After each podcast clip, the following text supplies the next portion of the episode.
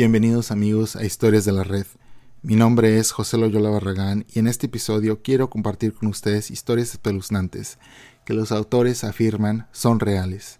Espero les entretengan y les den un buen miedo. Esta primera historia es titulada El hombre fuera de mi ventana. La autora nos relata. Hace más de 10 años vivía en una península de Noruega.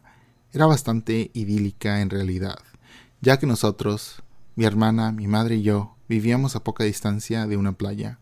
Teníamos un camino de entrada corto e increíblemente estrecho que conducía a la casa, y la única ventana de la casa que daba al camino de la entrada era la ventana de mi dormitorio. Esto es importante. Yo tenía unos nueve o diez años cuando ocurrió el incidente. Estaba en la sala y estaba viendo un programa de Jetix, es un programa de caricaturas.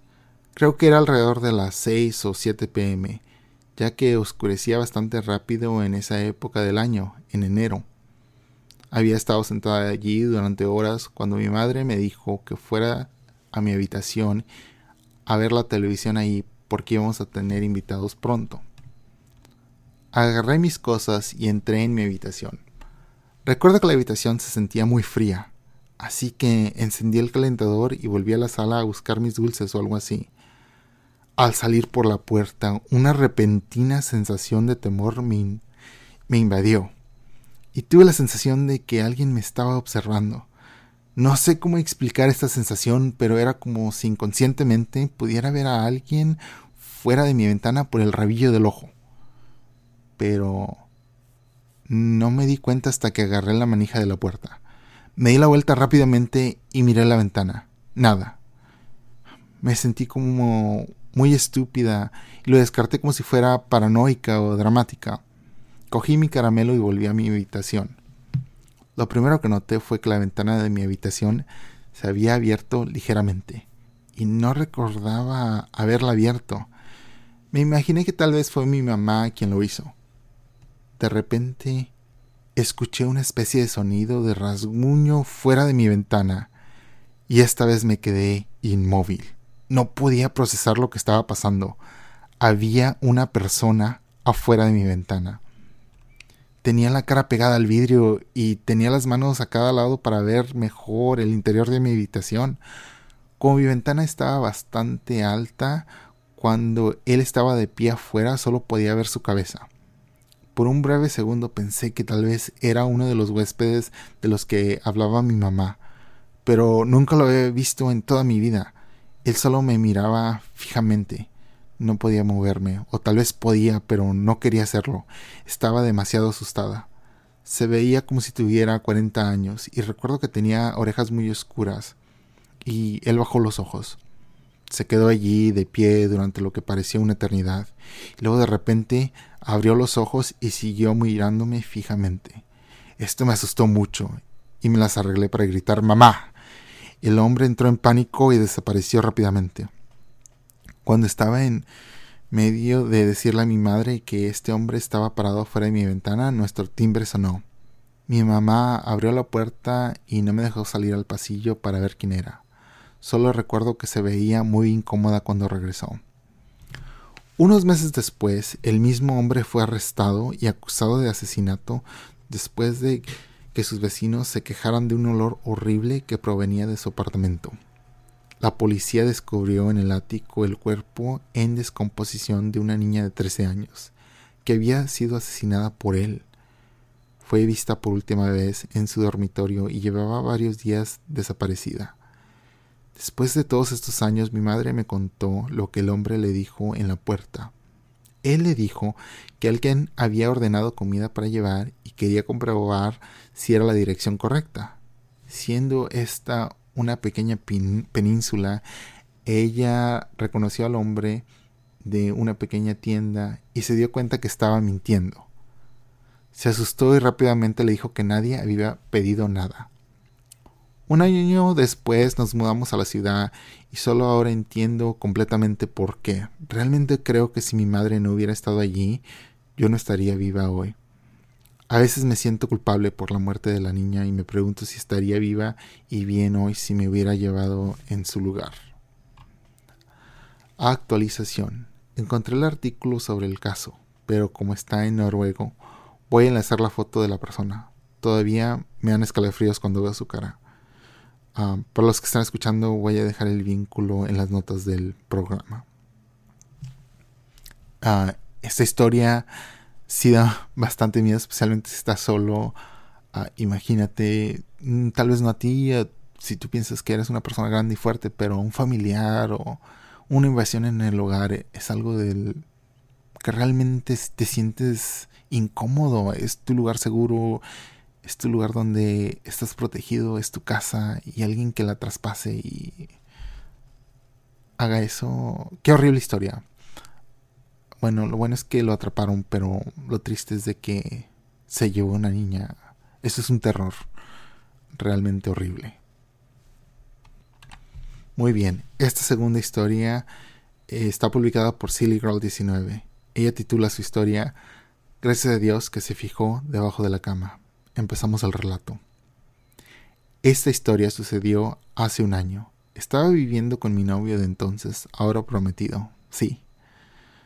De todas formas, vivíamos en una casa en los suburbios, una zona bastante segura ya habían habido algunos robos a un par de cuadras de distancia, pero no eran muy comunes, y me sentía bastante segura caminando sola a casa por la noche. Así que un fin de semana el hermano de mi novio Marshall y su novia Amy y su hermano Curtis estaban de visita. Todos íbamos a relajarnos tomando un par de copas y jugando algunos videojuegos, nada más para relajarnos. Mi novio tenía sus exámenes estatales y después de meses de estudio duro quería relajarse antes del examen. Desafortunadamente terminé poniéndome muy enferma. Fue la peor gripe que he tenido en mi vida. Fiebre extremadamente alta, un grado más y hubiera tenido que ir al hospital. Náuseas, dolor de cabeza, dolores en el cuerpo y todas esas cosas buenas. Por supuesto que no quería que eso impidiera a mis amigos pasarla bien. Así que de todas formas vinieron y me quedé en mi, en mi habitación. Ellos salieron a comer antes de venir, así que yo estaba en la cama solamente mirando la televisión. Sentí como si me estuviera muriendo. Dormí en un sofá a las 4 de la tarde, más o menos. Oí que la puerta se abría y pensé que ya estaban de regreso. Pero cuando llamé a mi novio no vino nadie. Aunque él estuviera allí, probablemente no me habría escuchado, pero sabía que vendría a verme en cuanto volviera. Así que asumí que acababa de oír algo caer o que los vecinos estaban haciendo ruido. Así que lo descarté y me volví a dormir. Recuerdo que estaba durmiendo de espaldas y en el sueño profundo abrí los ojos de manera aturdida y me pareció ver una figura que se movía por mi habitación. Estaba tan medicada y tan enferma que ni siquiera entendía completamente lo que había pasado y lo que eso significaba. Como que vi la figura, pero luego no se conectó en mi cerebro que puede haber pude haber visto a alguien y como estaba bastante oscuro en la habitación, creo que una parte de mí pensó que era la televisión. Finalmente, alrededor de las 7 de la tarde, todos regresaron hicieron mucho ruido. Amy, la novia de la hermana de mi novio, estaba muy borracha. Y es muy divertida cuando está borracha, así que hubo muchas risas. Mi novia entró a ver cómo estaba, me trajo sopa, sentó y habló de su día mientras yo comía. Le pedí que mirara en la canasta debajo de la cama para buscar el nuevo frasco de aspirinas. Teníamos una cama de tamaño completo. Yo tenía una canasta pequeña debajo de la cama donde guardaba frascos de pastillas, cepillas de dientes, cremas de afeitar y cosas de ese estilo. No lo supe de inmediato, pero gracias a Dios que él miró debajo de la cama. Levantó la cabeza y me dio la aspirina, pero su expresión facial había cambiado, como si hubiera perdido todo el color de su cara. No pensé mucho en ello y le di las gracias. Vamos, voy a llevarte al baño. Nunca tartamudea. Yo estaba un poco fuera de sí, pero recuerdo que me di cuenta. Le dije que no, no tenía que orinar y que no tenía ganas de levantarme. Me dijo, no, déjame ir, no quiero tener que volver a subir las escaleras solo porque tengas que orinar en diez minutos.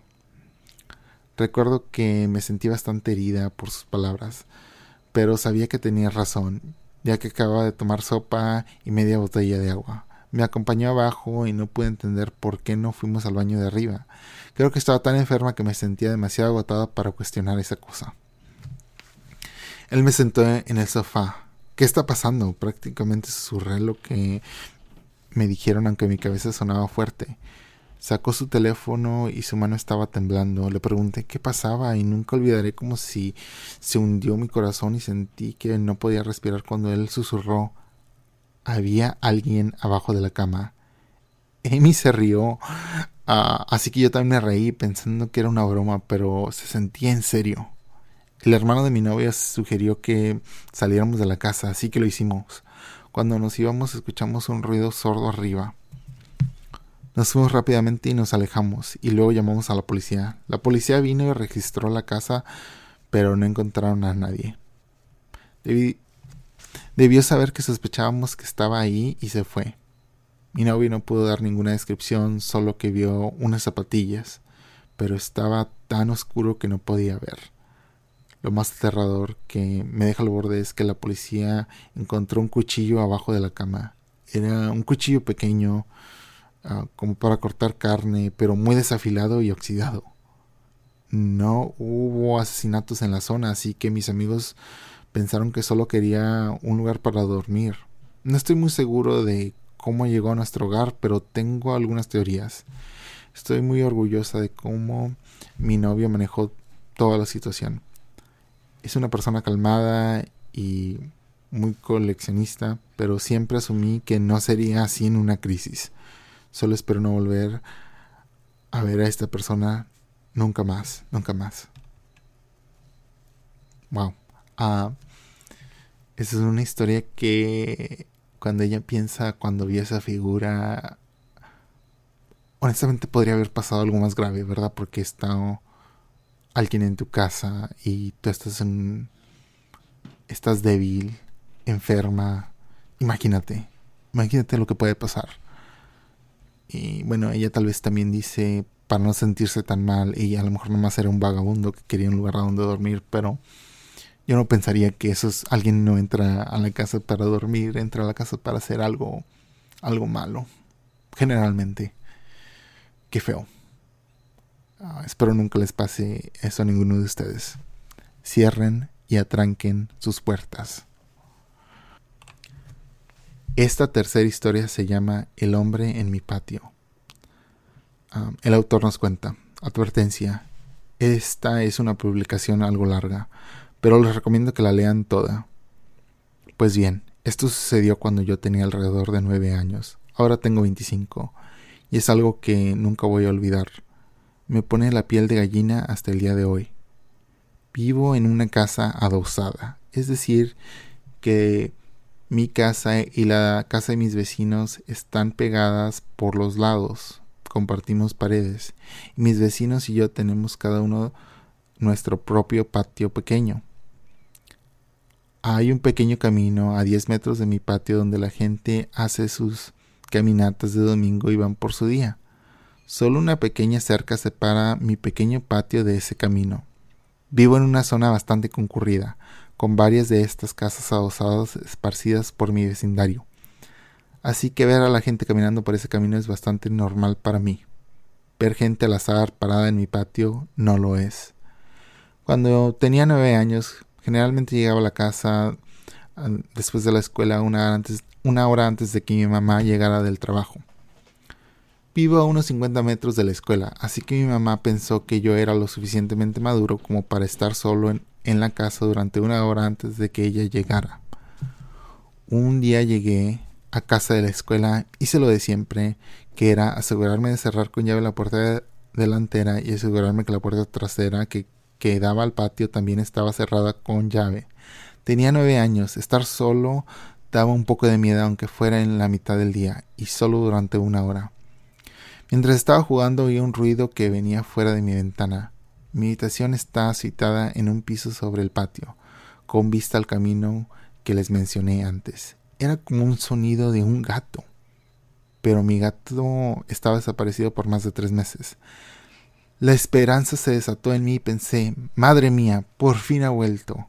Corrí abajo para comprobar si era mi gato, pero la vista que me encontré me pone de piel de gallina solo por escribir esto hasta el día de hoy. Había un tipo parado en mi patio, un tipo alto, con pelo negro, cubriéndose la mitad de los ojos, que me pareció como una versión masculina de la mujer del anillo o algo así. Podía oírlo haciendo sonidos agudos, casi como un gato maullando. Un líquido marrón corría por su boca y podía verlo escupiendo los cigarrillos que mis padres tiraban. En realidad estaba comiendo del cenicero. Me quedé congelado al observar esto. Eventualmente se me pasó y grité tan fuerte que el hombre debió haberme escuchado. No reaccionó. Siguió comiendo del cenicero. Corrí arriba a mi cuarto, cerré la puerta con llave y llamé a mi mamá, quien a su vez llamó a la policía. Nunca he estado más aterrorizada en mi vida. Acostada en la cama, bajo de mis sábanas, temblando de miedo mientras escucho esos espeluznantes ruidos agudos del tipo que está comiendo cigarrillos del cenicero en mi patio. Me desmayé por un momento porque lo siguiente que recuerdo es la policía llegando a la carretera por mi patio. Os oigo hablar con el tipo diciendo cosas como ¿Qué estás haciendo? ven aquí o bajaremos y te arrestaremos, y otras cosas similares. Él no respondió, pero los sonidos agudos fueron más frecuentes y más fuertes.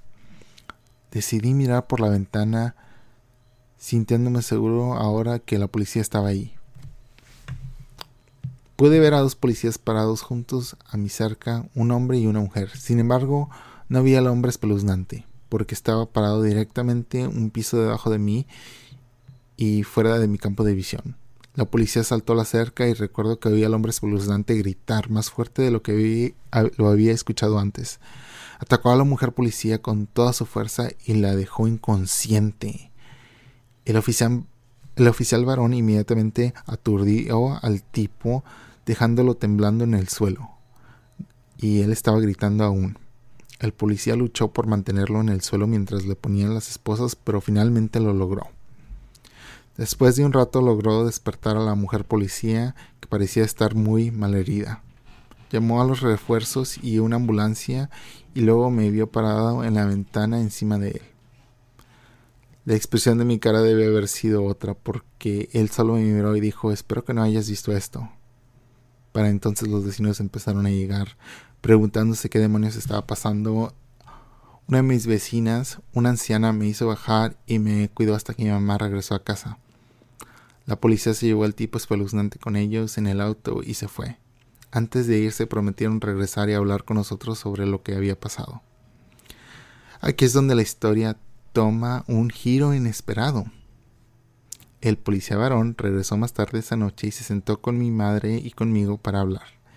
Explicó que el hombre de mi patio fue diagnosticado con autismo severo. Había escapado de un centro donde vivían personas con problemas mentales situado unos 5 kilómetros de donde vivo yo.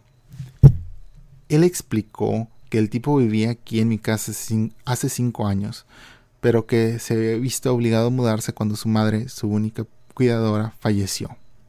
El pobre hombre probablemente pensó que encontraría a su madre en mi casa, extrañaba sus rutinas y extrañaba vivir allí con su mamá. La policía tuvo que sacarlo de la casa hace cinco años porque era extremadamente fuerte por lo que escuché tenía tensiones extremas en el cuerpo debido al autismo, haciendo que sus músculos crecieran más y más y más fuerte a lo largo de los años. Esta fue la razón por la que reaccionó de manera en que lo hizo cuando la policía llegó este día. Todavía asustado le dije al oficial de policía que necesitaba asegurarse de que esto no volviera a suceder. Me prometió que no lo haría. Después de, Después de unas cuantas noches de insomnio mi vida volvió a la normalidad. Los años pasaron y el tipo no volvió. Hasta hace un año. En ese momento mi mamá y mi papá se habían mudado. Les compré la casa y todavía vivo allí hoy. Estaba disfrutando de mi café matutino en el patio cuando vi a un tipo cualquiera parado en la carretera junto a mi cerca. Se queda ahí parado mirándome, lo miro y le doy un saludo y entonces oigo los ruidos agudos y digo, ay Dios, es Él. Su pelo se había vuelto gris, pero los sonidos agudos me hicieron darme cuenta. Mi corazón empezó a latir y recordé instantáneamente la razón por la que había vuelto. Me di cuenta de que debía haber logrado escapar de nuevo. Como mantuve la calma un poco más de tiempo que cuando tenía nueve años, empecé a darme cuenta de cuánto lo sentía por el tipo. Dieciséis años más tarde y él estaba de vuelta para buscar a su mamá. Decidí no preguntarle cuidadosamente si quería bajar al, al patio. Inmediatamente saltó la cerca. Empecé a pensar que no quería, como lo hizo con ese policía. No lo hizo. Sonrió, me miró y sonrió. Le ofrecí sentarse. No respondió. Le ofrecí entrar. Empezó a reírse. Entramos. Su cara se iluminó. Pura alegría. Estaba en casa. Le recordaba la vida que tenía con su madre. Casi me hizo llorar. De repente se sentó en mi sofá, encendió mi televisión y cambió directamente a las caricaturas. Lo observé por un rato, estaba completamente concentrado en las caricaturas. Solo quería disfrutar del momento así, así que lo dejé y no le dije nada. Me di cuenta de que tenía que llamar al establecimiento para hacerle saber que estaba aquí. Los cuidadores llegaron diez minutos después. Después de mucho convencerlos, se levantó, lloró y regresaron al centro. Llamé al centro dos días después. Hicimos un trato. Su nombre es Tom. Y ahora considero Tom a ser mi amigo. Todos los domingos después, ah, perdón, todos los domingos desde el día en que regresó Tom y sus cuidadores me visitan para ver caricaturas. Dicen que es el momento culminante de su semana, hace que mi corazón se caliente. Durante varios años mis pensamientos eran, no, no nos veamos, el tipo en mi patio comiendo el cenicero. Ahora mis pensamientos son, vamos a vernos todos los domingos para ver caricaturas, mi amigo Tom. ¿Qué les pareció esta primera historia. A mí me gusta mucho. Pensé que sería buena. Ok, esto es lo que dice el autor. Esta historia realmente me gusta mucho. se me hizo muy tierno como finalizó la historia. Realmente sí, se me partió un poquito la voz cuando leí eso de, de cómo se sentía él. Ah, qué bueno que tuvo... Qué bueno que la persona que vivía ahí tuvo un buen corazón de decir, está bien, ven, sé que estás pasando por algo y no pasa nada. Puedes venir a la casa y sentarte y ver la tele. Eso es todo lo que quieren. Se me hizo muy lindo. Espero que les haya gustado este episodio. Ah, quiero terminarlo aquí. Iba a leer otra historia, pero mejor lo dejamos para mañana. Ah, eh, eh, se me hizo muy bonita, realmente. Así que tengan un buen día y aquí estoy con ustedes mañana otra vez. Cuídense y atranquen la puerta. Adiós.